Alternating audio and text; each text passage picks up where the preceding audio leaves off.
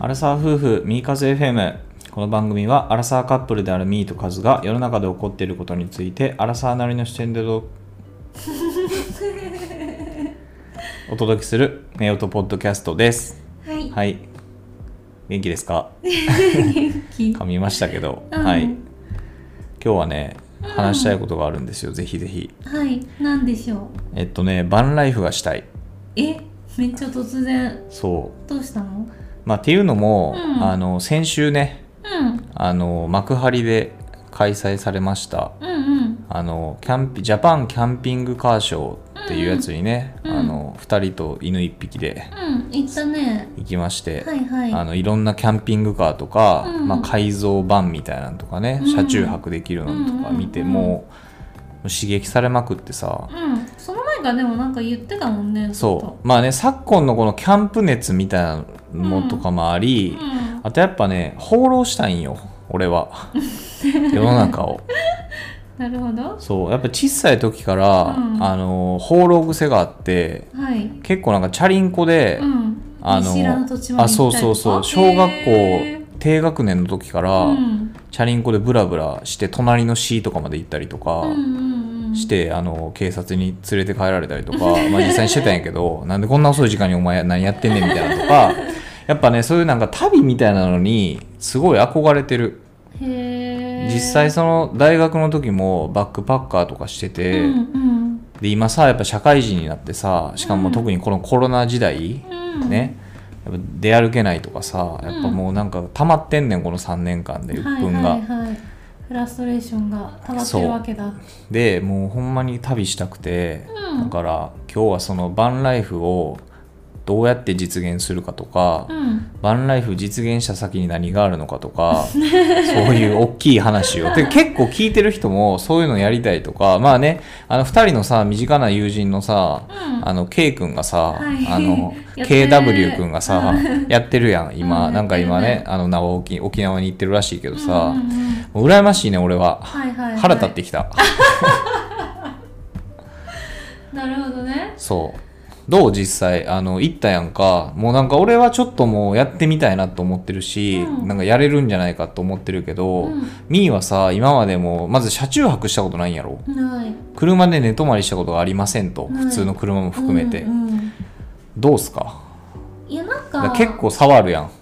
そうだねなんだろうなんかかがむのが嫌だ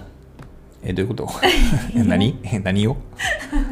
あ車内でって こと車の中でああかがむのが嫌だからはいはいはいはいちゃんと立立って歩いてはいその中で一定の生活ができるんだったらまあやってみてもいいかなとははい思う、はいはいはいかがむの嫌だあじゃあキャンピングカーやったらいいんちゃうかって話やんなそうだねあーえみーはさこうまあ今仕事柄さいろんなとこ行くやんうんうか、んうんそのなんか旅したい欲みたいなのはさうん、うんあるんじゃない俺と同様に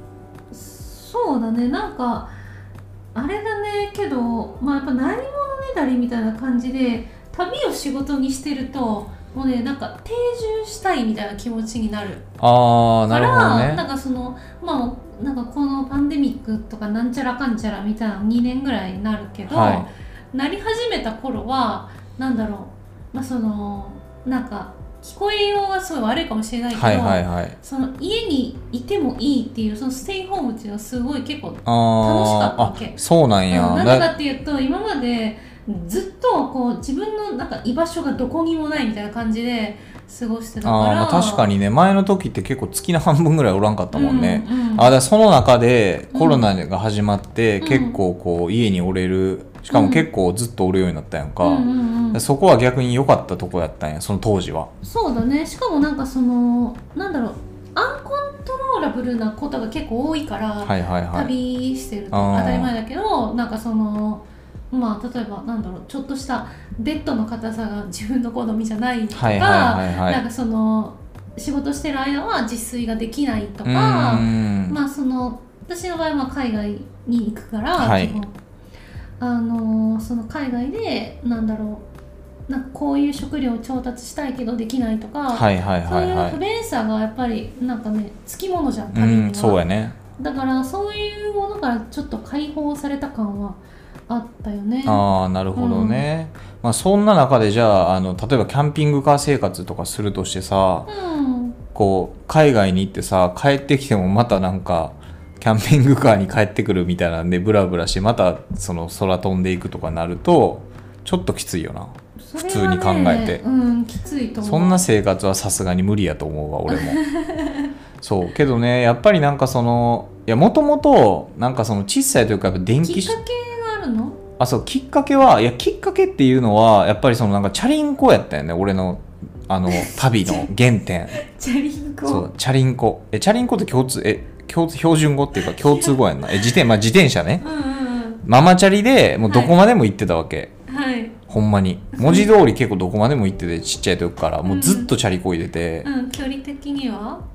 えなんかほんま小学校1年生とかで隣の市とか隣の隣の市とか行ってたから普通に20 15キロとかうーんこいでうん帰るみたいな,、 それなんか友達と行くのうん、なんか2人とかで喋りながらチャリこいでたら気ぃ付いたらそんな感じやったとかでへえ俺門限がなかったから小さい時に、はいはいだからほんまになんかチャリンコで門限ない友達その時少なかったから門限なかったから、なんか適当にチャリンコでバーって行って喋って帰るみたいなのやってて、とかやってんうんでまあ高校とかもまあ高校はさすがになんかその無邪気にチャリンコでバーとかはなかったけど、うんまあいろんなとこ行ったりとかさ、うんうんで大学入ってそれこそバックパッカーでやったりとか、うんうんあとあの小説で、うんあの路上オン・ザ・ロードっていう、うんジャック・ケルアックっていう人のうんうんうん小説があって、うんうん映画にもなってんけど、うんうんそれをあの結構読んでてう昔ん大学とか高3の時とかかすごいなそうそれ読んであの、まあ、どういう本かっていうと、まあ、ちょっとウィキペディアの文章を読むと、はいどうぞ1940年代から50年代のアメリカを舞台にケルアックこの作者ねうん著者を主人公モデルにした主人公サルサル・パラダイスがディーン・モリアーティ等と共にアメリカ大陸を自由に放浪する姿が刺激的に書かれその新しい価値観は世界中に影響を与えた特にヒッピーからは熱狂的に支持されカルカウンターカルチャーにも大きな影響を与えたっていうのでいやマジでこんな感じやねメキシコ行ったりとか、なんかあの、まあ、デンバーっていう街を目指すみたいなのとかなんやけど。うんうんうんうんあの俺もちょっとだいぶ前に読んだからあんま覚えてないんやけどけどなんかそれがすごい新鮮で、うんだからやっぱそういうのを読んだりとかあのそれこそあの深夜特急ねうん俺の時はも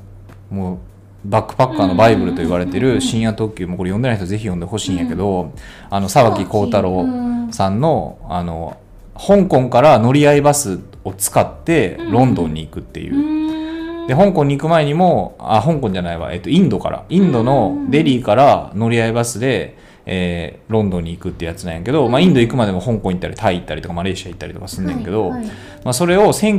1969年から7564年から69年とかかな、うんまあ、なんかそんな時ぐらいのに刊行された本でもう560年前の本なんやけど、うんまあ、当時のなんかこう各国の風景とかがさ、うんまあ、めっちゃ書かれてて。うんそれを高校3年生とかの時に読んでなんかもうなんて刺激的なんやと思っはてい旅をしだしてん、うんそうでやっぱりなんかそういうその旅したい欲っていうのはこう大人になった今でもあるからなんかふとした時にやっぱ海外生活したいとかも結構そこに来てる俺は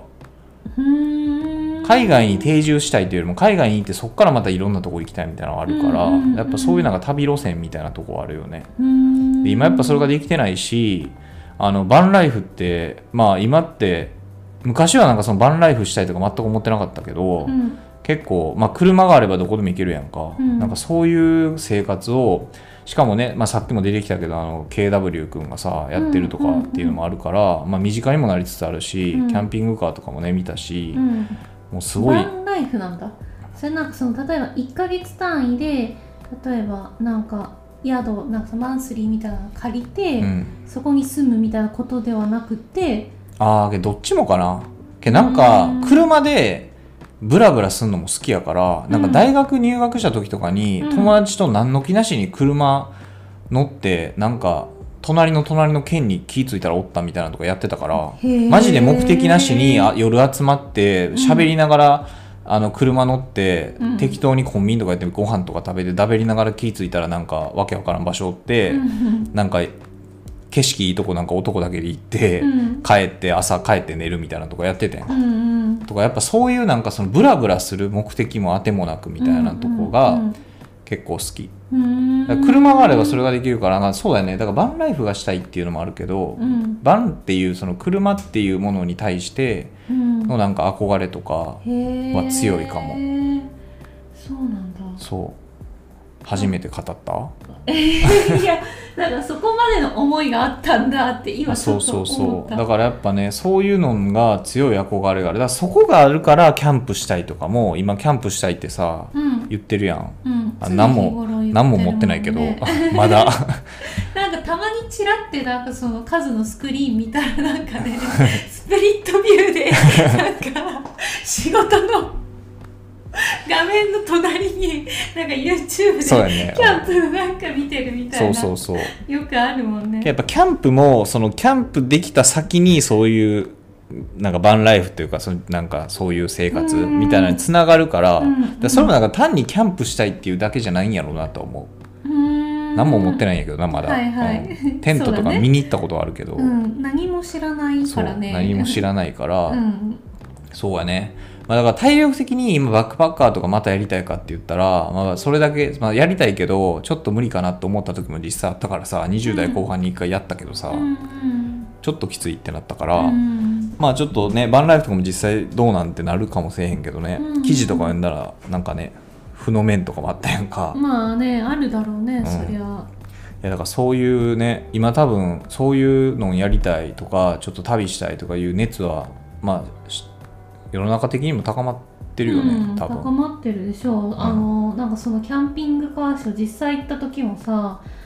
すごい人いっぱめいっちゃおったよいね、じゃんでなんかまあやっぱりあれだよねあの私たちの世代が一番下ぐらいじゃじゃなかったうん、ああ確かやっぱにりなんかそうんの,、そのそれよりも若い人ってやっぱいなくって確かになんか20代半ばっぽい子とおらんかったよな、うんなんかその私たち世代ぐらい以上の人子連れとかあとはちょっともうちょっとシニアっぽい人あシニアっぽい人多かったね、うんなんかそのご夫婦で来てて、うんなんかそのアーリーリタイア系の人たちなのかなとか思った確けどかに50代とかの人目立ったよね、うなんんかうん、なんか男性がそういうのなんか率先して見てる感じがあったうん確かになんか4 5 0代ぐらいでう、んまあ、50代の人とか多分お子さんとかも手離れてきてるみたいな感じなんかな、うんでなんかでっかい犬連れてさそうなんか新しい趣味みたいな感じなのかなと思ったけど、うんまあけどだからううんんでその年になったらもうちょっと遅い感はあるよな俺俺にとってうは、んそこまで我慢できひんあだからやりたいっていう話だよねそうそだからとりあえずお試しでやってみようかっていう話をしててうそなんかそういうえキャンピングカうーんのレンタルとかがあるから、う、うん、週末とかにとりあえず2泊3日ぐらいでやってみますかっていう話はしてましてすとるそう、ん来月とかねうんできたらいいよね、うん寒くない寒いね んそうけどまあエアコンあるやつとかあるし、まあ、電源どうすんまあ電源はねあのその何やっけあなんかそういう場所があるやんかうん電源保有できてキャンピングカー止めて車中泊できるみたいな、うんうまんうんあ、ただ寒いことによって、うん行けると場所は限られてくるやん、うんそうだよね雪があるるから、うんそれがネックうんなんかそういう不自由さをなんか楽しめる人が向いてるんだろうねそうやんなんかやっぱねりそういうのをさ例えばそのキャンピングカーでそのキッチンの排水をどうするとか、はいはいそはういいうさなんか煩わしさもすごい出てくるじゃん、うんなんかそこまでしてなんか車の中で寝泊まりしたいって何それと思う人はいるわけじゃいんやいっぱいいるやろねだからなんかそれを楽しめるのかが非常に不安です確かに俺もなんかこんなこと言ってるけどう、んもう嫌やみたいになる いやカズさんが結構貴重な面で神経質だからさそうやねなんかねようアフリカとか行ってたよ な思うわ自分でもタイとかさわけわからん国とかいっぱい行ってきたけどさ今まうんうで、んうん確かにねまあだからねいやなんかバックパッカーの時を振り返るとやっぱその国に行けばなんかちょっとそういうことをやるみたいなさあなんかそういう気持ちになるみたいなのがあったよね例えばやけどさ、うんあのまあちょっと汚い話やけどトイレに紙が一切ないとか、うんもう何回も今まで経験してるから、うん水で洗うとかさ、うん桶に横に水が溜められてて、それで洗うとか、うんうんへーそうなんかそういうのとちなみにその沢木耕太郎さん、うんあの深夜特急の別の本で書かれてたんやけど、うんやっぱ今でもむしろ神よりもその水で洗いたいみたいなもうはるかにそっちの方が清潔やと思うからみみたいな感じもう慣れすぎてみたいなことはおっしゃってたけどあの方は。まあ俺はそこまでは言ってないけど、うんまあけど普通にそこはもう、まあ、今けどねもう何年もやってないから、ううんってなるかも当時は別に何も思わんかったけどうん私は無理だ わ私は無理ですねそれはいやそれはねちょっとけど壁越えるみたいなとこあるよね俺もだって初めてさ20代前半の時とか、えーもうあの時ね二十歳ぐらいかな、うんやった時とかにさなんかやっぱなんかえってなるやんうん壁越えなあかんことはあったよねなんかうん日本人としての、ううんうんうんうんんまあけど一回越えたらなんか別にって感じだったけど まあそういうのとかさなんかまあねまあだからそういうところで、まあ、若干その自分ができひんなってる部分とかももしかしたらあるかもしれへんうし、ん気づきもあるかもしれへんけど、うんけどやっぱりなんかそういうそのさっきの「オン・ザ・ロード」っていう本とかそのしん、まあ、深夜特急はあんま関係ないけど、オン・ザ・ロードはそういうロードトリップやからやっぱロードトリップに憧れて青春時代を過ごした身としては、はいこうね死ぬまでにロードトリップ、まあ、ガチのロードトリップうんみたいなのをなんかライフワークとしてやってみたいなってうん思ってます。うんなんかキャンピングカーを見た時に値段が結構ピンキリだったよねピンキリやったね、うん安いやつやと400 400万ぐらいぐらいのやつだったうん高いやつやともうえいくら1500万ぐらい2000万ぐらいのやつだったね多分一番高いあ俺らが見たもっと高いのあったかもしれんけど、うん一番高いやつは多分2000万ぐらいだったかあっな、たっけもっとい高いのもあったかもなんかメルセデス・ベンツのさなんかバスみたいなやつあーのなんかめちゃめちゃでかいやつあったね値札とかついてなかったけどあれ売り物なんか分からへんけど、あれとか多分もう買うってなんで1億ぐらいすんちゃう、ななんかもうバスやったやんあれもう普通の、けどまあ普通に売ってる感じのやつは2000万弱とか1900万とかかなだからもうローンのかあの作り作り方がもう家やったもんねなんか240ん360 240回払いかだからはい20年ローンとかさ、はいはいなんかそういう感じやったからだからもう家買うんやったらもうキャンピングカー買うみたいなテンションそうなるそうなるまあなんかリセールバリューが高いんやったらまあそれもありやなとか思うけどね、まあ、まあただどうなんやろうね変な土地でなんか家とか買うぐらいだったらって感じかなだから地方移住してうんもう安いそこでも安い土地とか、まあ、家とか、まあ、今やったら家ついてるくる地方移住の案件とかあるから、うんうんそういうのやってキャンピングカーも買ってうん一応家はあるしその帰るべき場所はあるけど、うんうん一応キャンピングカーを主体とした生活するみたいなのははいあるよかもしれへんよね、うーんそうそういうライフを発信していくそ うそういうライフそをういうライフ をそういうライフをそうあのキャストしていくライフはどうそうねまあでもなんかまあ一回ぐらいそういうのやってもいいのかもね、なんかもっと冒険してもいいのかもと思う最近そうねなんか結構し CA の仕事ってさうんなんか結構いいとこ取りじゃんはいはいなんかというと海海外にも行って、はい日本にもちゃんと住む場所がありますうんみたいな、はいはいはでいも海外にはしょっちゅう行くからうんなんかこう、ねなんだろう自分の気持ちの満足度としても高いし、はいはいは旅が仕事になってるっていう一部もあるし、なんかこうすごいいいとこ取りだなってはい思はういわけね、例えば海外に実際に住んで自分でビザを取ってそこで働くってすごい大変なことだけうど、んなんかそこまでじゃないじゃん。はいはいまあ、そのもちろん国によるんだけど向こうが、あのー拠点になってる場合もあるから、まあ、会社にもよるんだけどなんかねそういう日本に私はいながら、はいまあ、海外を行き来する仕事をしてたから、うんなんかすごいそれってこうなんだろうまあ良くも悪くもいいとこ取りだから、はいはいはいなんていうかあんまりそういう意味での苦労ってなんかしてない気がするよねうん旅をするなるとほかどにねはい関はすいはるい大きな苦労ってしてない、うんまあ宿も用意されてるしねうん結構まあい国によっていいところとかねうんうんうんだからねなんかそういう冒険というか苦労みたいなことも、まあ、苦労っていうかなんだろうもまうあちょっとこうそれが楽しいんやけどねなんかもうちょっと旅旅本来ん本来の旅うんみたいなものを味わうような感じに生活してもいいのかなとはなるほどね思っていて、はいはいはいバックパッカーやるえあの40リッターぐらいの背負って無理じゃん無理な無理でし ょなんか俺ああいうバックパッカーとかのまあ時間がいるけどさ良さってなんか俺が何が好きってやっぱなんか予定を立てへんでもいいっていうのが結構大事やなと思っててうーん普通の旅行ってさ日本でもまあ普通って何が普通かって話あるけどまあ基本的にみんな一般的に旅行行く時ってさうんいついつはここ行っていついつはここ行ってとか、まあ、少なくとも宿決めるやんうんうん行くけど、そのバックパッカー行った時ってやっぱ2ヶ月とか行ったりするから、まあ、うん人によってはもう 1, 年とか行ったりするやんか、まあ、うん俺はマックス2ヶ月とか夏休みとか春休みとか行ってたから、うん行ってたんやけど今日どこ行こうって別に決めへんから今日うん思い立ったらここ行こうみたいな感じで、うんうんうんあなんかここのとこちょっと飽きてきたからなんか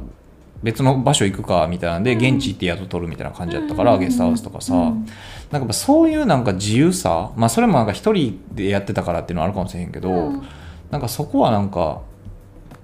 いいよね、うんそうだからバンライフとかもしやるにしてもそうなん時間の制限がないっていうのがいいっていうとかなんか感行きたいとこには行くじし、うんここにいたかった好きなだけおろしみたいな、うんまあ行っても2ヶ月やからその長くないからさ、うんまあ制約はあるあれどここ行きたいと思ってたから、この、まあ、行ってなんか頭の中で計画立てたりしてたけど、うんけど宿とかは取ったことないし、うん航空券しか基本取れへんかったからさだかうんらバンライフとかもしするにしてもあんまりなんか計画とか立てへんとなんかつれづれなるままにうん行きたい 俺はなんかめっちゃ数らしいよねそうそういうところはそうだからねあのまあねあの来月できればねちょっとまあ2泊3日なのか3泊4日なのかとかちょっと短い期間でね、うんちょっとやってみるっていうのをえじゃあもしかしたらこのポッドキャストもその車の中で収録する可能性ああるるってことあるだから今日はちょっと車の中でうんやってますっていう回犬が、隣でキャンキャン泣いあてるそうみたいなそうそうそう犬も連れてくからねう、ん、犬問題あるよねうん犬にとってストレスじゃん移動を続けるってそうやねんだから定期的にこうちゃんとこう外に出してあげらなあと外にっていうのはあの走らしたりせさせなあかんやろうし、うんまあ、そういうケアとかもあれど、まあ、けたくましくなるやんいつも多 分旅旅犬として 旅クロートの犬になえるかいらるさた犬連れてやってる人あおるおるおるあそうなんだ、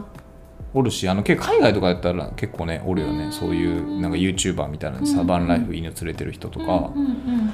やっぱなんかそういう子連れはいない子連れもおる、あ本当、うん、なんかすごい人おるよね子連れとかでもさ、うんバンライフじゃないけどバックパッカーで世界一周ずっとやりながら子供育てる人とかおるやんか、うーんなんかすごいどんな子供になんねやろななんかバイタリティ溢れすぎてもうやばいことなんじゃんなんかねそのバンライフじゃないんだけどなんかちょっと話変わるんだけどそのなんかとある CA さん、まあはいもうお辞めになってるんだけど、はいはが多分お父さんのお仕事のご都合かなんかで、はいなんか5歳から10歳まで船の上で生活してたのどんな仕事 え何海外赴任とかじゃなくて船の上で仕事してんのどんな仕事ちょっとねそうお父さんの仕事どうなんだか分かんない忘れてたんだけど、はいはいで、まあ、多分お母さんもそのじゃあ一緒に行くってなったんだろうね、うんだからまあ子供一緒に行くじゃんどこの国に属してるんそれってなんかいろんなところ多分その時放浪してへてえだからその小学校ずっと行ってなかったの小学校へー5年生ぐらいから初めて学校っていうものが多分行きだしてすごいねその人はねなんかこうものすごく自由な感あじ今ー多分明らかにその頃のがその彼女のそのパーソナリいテやィそにらめちそうやゃくろちそゃの影響えしてだっるて5歳から10歳やろ、うんもうだいぶもう無理やろ縛られて生きるのってもそうなんか感じがあって、まあ、だからね、まあ、CA の仕事もまあ移動するから、うんまあ向いてたんだろうけどう一番安心する時はやっぱ移動してる時なんじゃないだから何かに揺られてる時が一番安心するみたいな三半期間めっちゃ強いあみたいそうなそう すごいなその人そういう人、うん、いたねそうそういう人結構、まあ、有名っていうか自分で今なんか起業とかしてるから、はいはいはい結構その界隈では有名なんだけど、えー、まあだからその人とかみたいになんねやろなうん子供とかそれはね結構え結構極端だなと思ったけあどー、まあけど、あんまおれへんけど、まあ、やっぱり一部ねあのお子さん小さい時で赤ん坊で旅をに一緒に連れてってるみたいなのとか見るし、まあ、そういう人、まあ、特に海外の人が多いけど、まあ、そういう人はやっぱおるよね YouTube とかでも。うんうんうんまあ、なそこまでするかどうかとかはまあ置いといたとしてもやっぱりまあ今俺らまだね30代前半で若いし、うんまあなんかやっぱり若い今日が一番若いわけじゃん、はいはっていことはもうなるはやでって思っちゃうよねなんか昔さ海外におあのブラブラしてた時にフランス人かなんかかなあの空港にうんカップルでうんカップルか夫婦か知らんけどおって、あの書いてんなんか今世界中旅してて、うんなんか歌歌いながら金稼いで旅してるんでっつって、んそこなんか空港の通路みたいなところで歌歌ってて、へーみんながチップを回収するみたいなんでやってるカップルがおって、うんその人らも多分その国からそこで金稼いでまた別の国に移動するみたいなことをカップルか夫婦か知らんけど、まあ若かったら多分その時俺20中ぐらいとか一緒ぐらいの世代な感じやったけど、うんやって今もしかしたらねまだ帰らんと世界中歌って回ってるかもしらん出けるど。のかもうんねうんまあ、そういうのねちょっとあのー忘れ最近できてないからさけどやっぱりなんかその小さい時の旅の憧れとか大学の時のバックパッカーとか、まあ、そういうことをやりたいよね自分、なんか結構長らくずっと思ってるからさ思ってるっていうかやっぱなんかベースにはちょっとなんか5%ぐらいありそう俺のそんな 養生生活とかしてないけどはいはい、まあだからそれのためにちょっとまあそれのためにっていうか、まあ、もう少しこう自由度を上げたういんから、その準備をしようってなってるって感じそう2やね人とうも、ん、家に物は増えてるけどな 食洗機とか前もこのね話を話したけど、はいはいねまあけどぜ自由にねできるようにはしたいなと思うから、うんうんちょっと来月ねそれこそきちんとそのトライアルをまずやってみて、うんできたら、うんでできたらそのトライアル中に配信もしたいよねうんやってみてでどうだったかやれそうだったら、うんそれに向けて準備しますっていうことそうだやねね、うん、どうしても文句ばっかり言ってたら俺 俺が一 番い数を言ってそうだよねやそんなことないと思うけどなもうずっとテンション高いと思うで俺本当にうんやったやったっつってまだちょっと犬問題がねあるのでそうやね私たちの場合はうんまあ、犬にもいい感じになってねうん、まあ、その辺はなんか工夫できることとかをもし発見できたらそれもまあお話ししてみようかなと思いますそうねう、ん、はいはいこんなそんな感じすでかはい今日はあのカズの旅についての思いうんパート1うん あとははい次回へ続く次回へ続くんで交互期待ということでね我々のアクションも はいはいそんな感じでということで、えーはいっとこのポッドキャストでは皆さんからのご意見ご感想ご質問などを、えー Google フォームでお待ちしておりますプルポッドキャストのレビューなんかも書いていただけると非常に励みになりますやはりますいではまた来週お会いしましょうバイバーイバイ